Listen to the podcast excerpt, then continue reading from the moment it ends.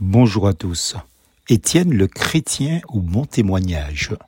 Cherchez donc parmi vous, frères, cet homme qui est un bon témoignage, plein de l'Esprit Saint et de sagesse. Ils choisirent Étienne. Acte 6, versets 3 et 5. Un jour, lors d'une évangélisation publique, je m'adressais à un intellectuel. Ces gens, vous savez, qui se croient tellement supérieurs, méprisant les chrétiens que nous sommes, car nous croyons dans des fables piochées dans la Bible, selon eux. En réalité, il pensait me faire taire. Il m'a sorti cette phrase classique qu'il a raflée de je ne sais d'où. L'habit ne fait pas le moine. Ce à quoi j'ai rétorqué, mon ami, as-tu déjà vu un moine sans habit? Et toc, c'est lui qui l'affirma. Parlant d'Étienne, voilà un croyant habillé en vêtements de chrétien, et ça se voyait, et pour preuve. L'apparition d'Étienne dans la Bible est très brève, mais brillante, comme celle d'une comète dans le ciel. En quelques versets seulement, le Saint-Esprit dépeint l'image réjouissante de cet homme, un homme rempli de l'Esprit Saint, donc puissant en œuvre, donc en témoignage, mais aussi en parole. Premièrement, Étienne avait un bon témoignage, non seulement au milieu des frères et sœurs, mais aussi devant les non-convertis. Lorsque l'Assemblée à Jérusalem a dû confier un service important à quelques hommes de bien, Étienne a été l'un de ceux qui ont été choisis. Lorsqu'on est rempli par l'Esprit de Dieu, on est généralement approuvé par ses frères et sœurs dans la foi. Deuxième chose, il est dit qu'il était plein de foi et de puissance les versets 5 et 8.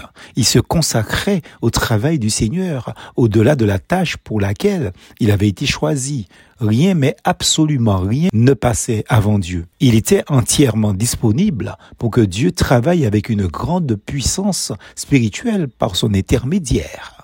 Troisième chose, de plus, il réagissait avec délicatesse aux exercices de ceux qu'il cherchait à atteindre.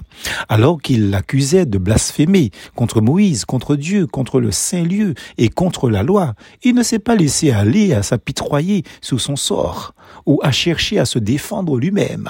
Au contraire, il a parlé avec respect et puissance spirituelle des quatre choses précises au sujet desquelles on l'accusait. Enfin, quatrièmement, c'était un homme qui connaissait la parole de Dieu. Son discours, en Acte chapitre 7, démontre une étude attentive et une application correcte des saintes écritures. Il ne raconte pas, mais fait une démonstration d'apologète extraordinaire, point par point. C'était, il n'y a pas à dire, un excellent orateur.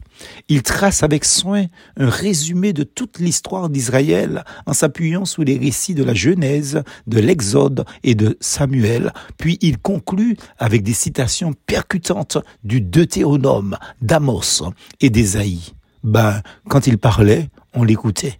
En conclusion, Étienne était occupé de Jésus-Christ c'est le fondement de ce que signifie être plein de l'Esprit Saint. Chapitre 7, verset 55 du livre des Actes des Apôtres.